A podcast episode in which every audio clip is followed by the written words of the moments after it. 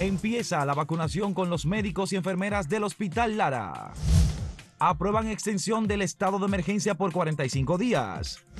Ministerio de Defensa confirma que apresó a exalcalde de la capital de Haití.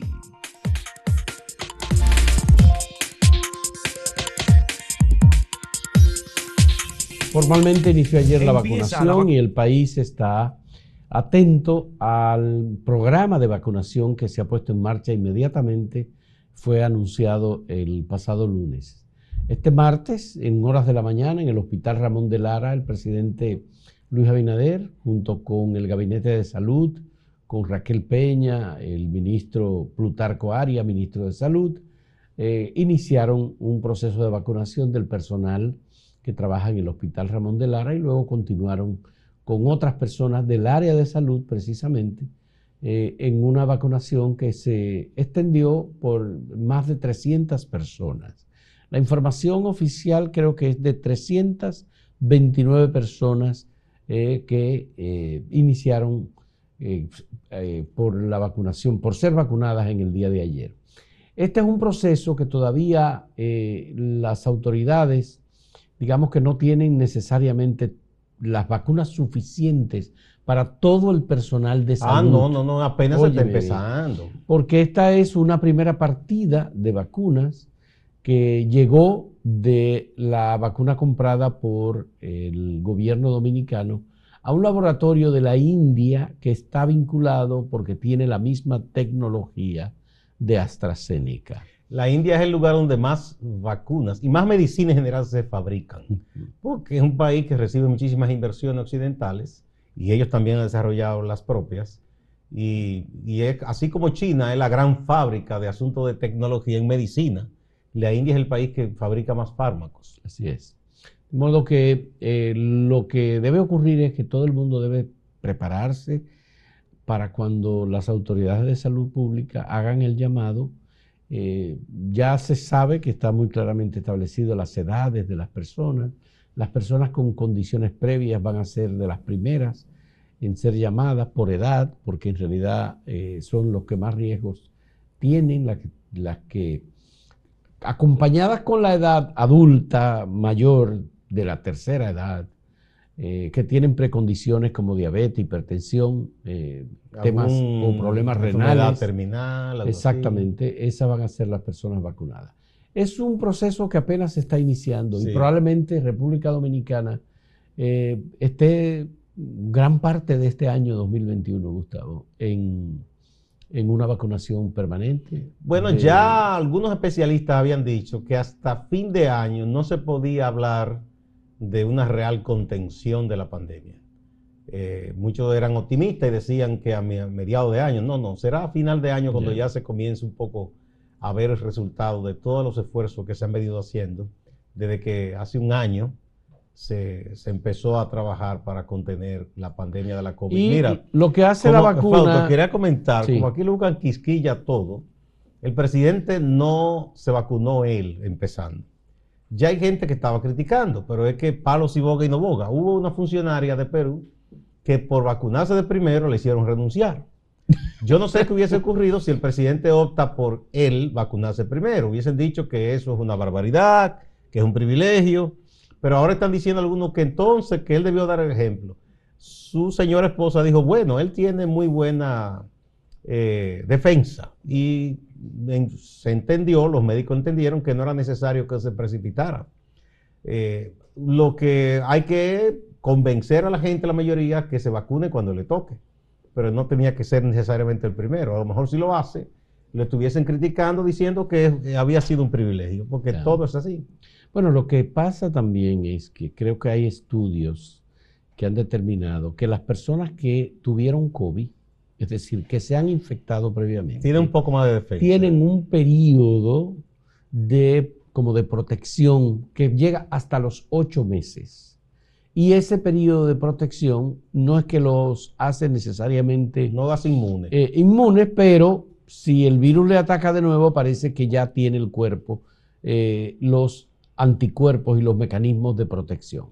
Porque lo que hace la vacuna, cuando te ponen la vacuna, lo que hacen no es que rechaza el virus, sino que prepara el cuerpo para que si el virus llega otra vez, o si le llega no a usted, desarrolle. no tenga un potencial destructivo como tiene el virus cuando penetra a un cuerpo que no ha sido vacunado. Pero bueno, Esa eh, es la realidad. se empezó, van a llegar más vacunas de, de- de otras eh, marcas, de otros países, y ya el proceso se ha iniciado. Yo creo que poco a poco la gente va a dejar de lado todos esos eh, mm, prejuicios y cosas que se dicen. De hecho, hubo una caricatura que me parece que fue en el periódico El Día, que se publicó ayer o antes de ayer, muy interesante, porque aparece un señor En uno de esos puestos que venden cualquier tipo de cosa, hartándose con grasa y muchísimas- diciendo, no, yo, yo no, yo tengo que saber lo que yo entro en mi, mi- mi- mi estómago, yo no mi cuerpo.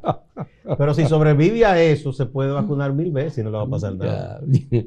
Bueno, Uchi Lora hizo también una, un mensaje muy interesante sobre eh, el, el rechazo que hacen algunos de las vacunas. Y el razonamiento, porque es lo más, lo más chistoso que. Sí, sí, Uchi Lora dice, bueno, mire, si a usted no le dio difteria, si usted no le dio sarampión, si a usted no le dio Polio. tuberculosis, no le dio poliomielitis, eso se debe a que su madre muy temprano Lo vacunó. lo vacunó. Y ella nunca preguntó cuál era la procedencia de la vacuna o el país o cuál era el contenido de la vacuna. Sencillamente le vacunaron. Porque, Y usted porque los está hoy que a saben de... Aquí está la caricatura, mira. Ah, esa es la caricatura de Cristian Hernández. Sí. Sí, sí. Entonces, eh, obviamente se trata de... Es una caricatura, ¿eh? Pero eso es una realidad. La gente se harta de cualquier cantidad de cosas en lugares que no tienen ninguna condición de higiene y entonces pone quisquilla para un asunto que es científico, recomendado por científicos, por médicos. O sea, como que no hay lógica. Sí, sí. Bueno, lo que dijo Jesús Félix Iglesias es igualmente un dato interesante. Él, eh, que conoce, que conoce muy bien el tema de, de- de- de inmunizar el cuerpo, porque es infectólogo, él dice, mire, señor, cero es menos que uno. Así de sencillo. ¿Qué significa cero? Cero es que usted no se prepara, no prepara su cuerpo para una infección. Para nada. Uno es que usted se ponga la vacuna. Y ese uno es lo que le va a preparar el cuerpo para que usted, eh, si le llega el virus, no resulte eh, drásticamente Eso es afectado. como aquel que Así dice que total, si uno choca como quiera se puede matar y no se pone cinturón, por ejemplo. Pero no es lo mismo una colisión o un frenazo brusco en que usted se puede salir disparado y chocarse con el cristal que usted tener su cinturón. Quizá después le va a doler un poco el cuerpo, pero no es lo mismo. Pero la gente como que a veces no razona las cosas. Bueno, pues eh, el gobierno ha hecho un gran esfuerzo y nosotros debemos reconocer ese esfuerzo que ha hecho el gobierno, las autoridades, para eh, competir con otros países para tener acceso a la vacuna.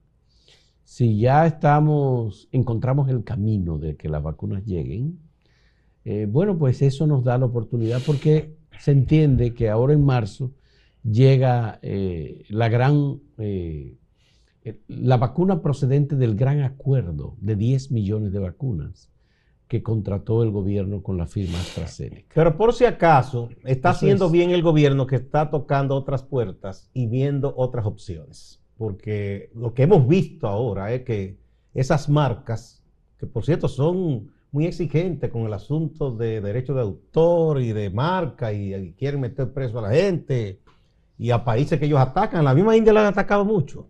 Pero qué bueno que existen países como la India, que, que toman una fórmula y la adaptan y producen la medicina. El- Porque eso facilita las cosas. Si hubiésemos dejado solo esas marcas comerciales que ganan tanto billete y que solo les gusta el dinero, ¿qué sería de la humanidad en estos ¿Tú, momentos? tú sabes cómo que están las firmas eh, que están vendiendo las vacunas ahora? Que usted lo toma o si no lo deja, con las condiciones que nosotros ponemos. Entonces, mira, yo creo que esto Ese debe dar es el paso, grave problema. debe dar paso a una reflexión seria en el seno de los organismos internacionales, pero los propios gobiernos, que inviertan, que inviertan para desarrollar también su industria local eh, farmacéutica. Eso es importante, eso es estratégico.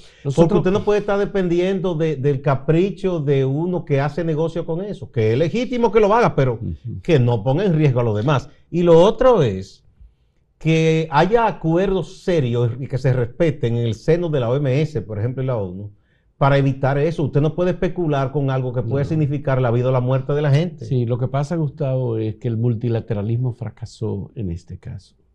Eh, tenemos hoy una entrevista que vamos a pasar esta noche con el ministro de Relaciones Exteriores, Roberto Álvarez, en donde él reconoce que eh, definitivamente fracasa el multilateralismo y que la solidaridad desapareció en relación con el COVID y la adquisición de las vacunas. Yo creo que siempre estaba desapareciendo. Nos mintieron mucho a los países pequeños, nos queremos los cuentos de que, bueno, esas potencias democráticas son muy buenas y nos quieren ayudar. No hay tal ayuda, hay intereses. Vamos con la pregunta que tenemos para ustedes en el día de hoy.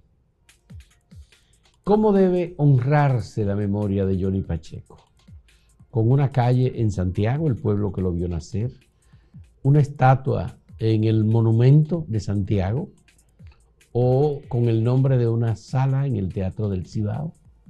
Ustedes dirán cómo es mejor el reconocimiento que debe hacer República Dominicana a Johnny Pacheco. Que por cierto, hoy es día de luto es Día de luto, día de duelo por el fallecimiento de Johnny Pacheco, que va a ser sepultado en la ciudad de Nueva York. Sí, en el Bronx, a donde él fue a vivir de niño cuando se fue de aquí. Ahí pues, se integró y conoció a muchísima gente en la música. volvemos en un momento.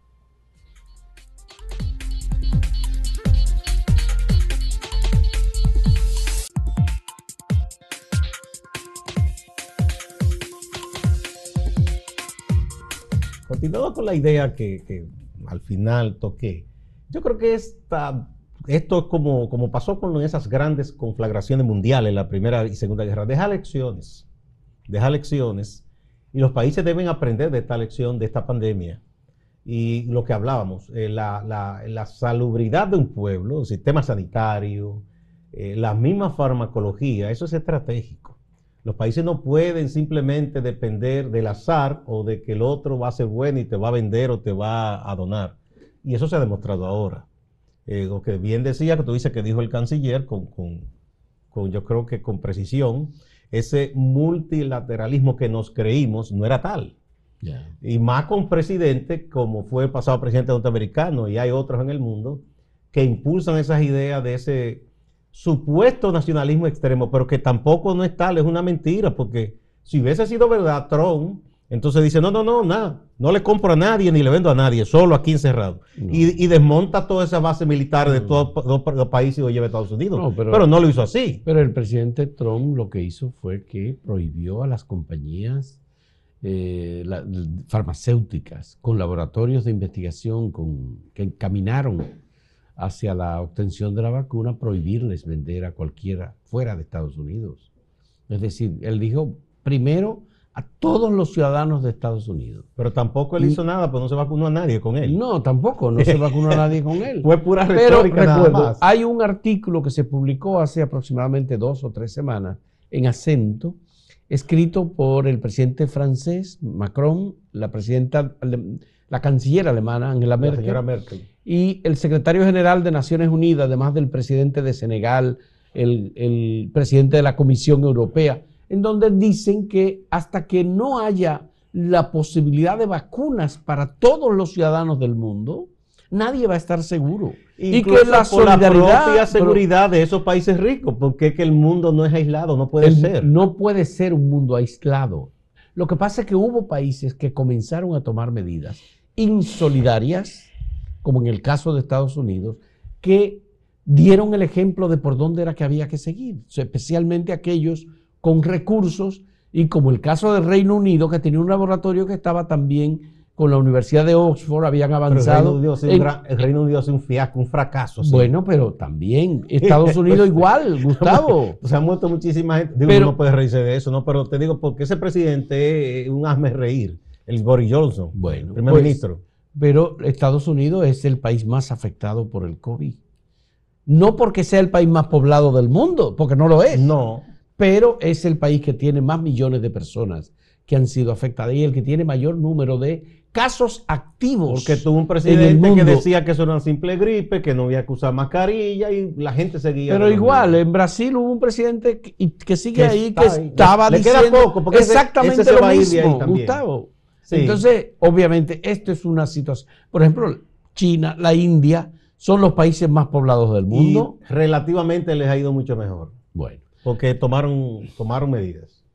Bueno, ahora acabo de ver el caso de Taiwán, que, que, está denunciando que la adquisición de las vacunas que ellos tenían con un gran laboratorio, precisamente acaba de fracasar porque la República Popular de China está detrás tratando de evitar que Taiwán adquiera. ¿Y cuál laboratorio es ese? Creo que AstraZeneca. AstraZeneca. Sí. pero ellos no pueden culpar a China de eso. Le falló a AstraZeneca. Bueno, como nos falló a nosotros. Es una situación verdaderamente insólita la que está pasando. Y estos casos demuestran que ni siquiera la solidaridad política ni las alianzas políticas han sido suficientes para que algunos países sean solidarios con otros. Nada de eso, Gustavo, ha funcionado. Aquí es los laboratorios han hecho el esfuerzo para que el que tenga dinero lo ponga sobre la mesa y en grandes cantidades. ¿Cuáles son las empresas que más dinero están sacando en este momento? Esa eh, farmacéutica. La empresa farmacéutica. Un gran negocio, el gran, el gran, señor, el gran negocio hoy día es la empresa farmacéutica. El gran negocio. Pero y obviamente es con la vida de los ciudadanos. Pero siempre se pueden hacer esfuerzos, siempre se pueden hacer esfuerzos eh, y por eso digo que ojalá que esto sirva para que a nivel internacional se lleguen a acuerdos serios y que a futuro no sea así que se manejen las cosas como poniendo en juego la vida de la gente. ¿no? Lamentablemente no ha funcionado la Organización Mundial de la Salud. Ni la propia Ni Naciones Unidas tampoco ha podido eh, funcionar. No, ha impuesto una regla, una norma. En situación de crisis, las grandes potencias hacen lo que les vienen ganas. Sea en situación de crisis a veces bélica y en este caso una situación de sanidad hacen lo que les vienen gana. Entonces, así no puede ser. Bueno, aquí también lo que pasó es que en medio de la pandemia, Estados Unidos se retiró de la Organización Mundial de la Salud y digamos que debilitó porque el esfuerzo que había eh, venido haciendo la comunidad Trump quería vender la teoría de conspiración de que eso fue algo hecho por China para hacerle daño a Estados Unidos y como la OMS ni, ni había demostrado eso ni podía afirmar eso y ahora mismo fue a Wuhan y dijo que no es como se había dicho y eso a él no le gustó, porque quería manipular a todo el mundo. Pero bueno, mira, aquí ya se aprobó una extensión de la emergencia, otros 45 días. El Senado de la República sí aprobó ya lo que la Cámara de Diputados había aprobado, que es una extensión, una nueva extensión. Lo más probable es que hoy ya se emite De la emergencia nacional, claro. Fue una solicitud del Poder Ejecutivo, decir que tal y como el presidente lo solicitó, el Poder Ejecutivo el Congreso lo aprobó y ahora hoy se emitirá el decreto. Mira, eh, importante es, hay que señalar, que se ha empezado el proceso de vacunación, pero mucha gente que no, que no entienda, que no piense que ya nos libramos. O sea, hay que continuar con las medidas de prevención, con el autocuidado, con lo más posible el alejamiento interpersonal y evitar las grandes reuniones, porque todavía el peligro no ha pasado y cuando llegue su oportunidad de vacunarse, vacúnese. Bueno, hay procesos que van eh, paralelos a esto, Gustavo. El Consejo Nacional de Educación se va a reunir para determinar qué va a ocurrir con las escuelas públicas y colegios privados. Eh, hay quienes sostienen y ya incluso están haciendo gestiones judiciales ante el Tribunal Superior Administrativo de que la escuela vuelva a abrir sus, sus aulas y que eh, la escuela no representa un elemento de contagio. Bueno, hay, que, ver, hay que ver a cuáles escuelas ya se refieren. Están colocando eh, experiencias internacionales y dicen que la mayor parte de los países han determinado que en los casos de jóvenes y niños eh, es mejor la socialización que el confinamiento. Eso hay que, eso no es tan sencillo, sí, como bueno, pero están, porque están partiendo de situaciones ideales, señores. Hay que ir a una escuela, no hay que irse muy lejos. Los que nunca pasan de la Kennedy para allá, que vayan a la parte norte de aquí y que vean cómo son esas escuelas en esos barrios, las condiciones que no hay ni agua, muchas veces porque no hay agua en la capital. Eh, que como van esos muchachos una guaguita pretujados. Porque usted me dice, no, el joven no se contagia, pero tiene contacto con el papá, con la mamá, con el abuelo. La profesora, señores, no es tan simple la cosa tampoco. Yo estaría de acuerdo que se analicen cuáles planteles públicos o privados se podría permitir, pero no es que masivamente así no, eso sería una locura. Eh, vamos a recordar la pregunta que tenemos para ustedes en el día de hoy. ¿Cómo debe honrarse la memoria del artista Johnny Pacheco? ¿Con una calle en Santiago? ¿Con una estatua en el monumento de Santiago? Allí hay estatua a los peloteros ¿recuerda? a las águilas se Sí, o con el nombre de una sala en el Teatro del Cibao. Como se hizo aquí con Carlos Piantini. Eduardo Brito, Carlos Piantini, así es. Eh, la sala Ravelo, etc. Bueno, pues en un momento volvemos con los datos.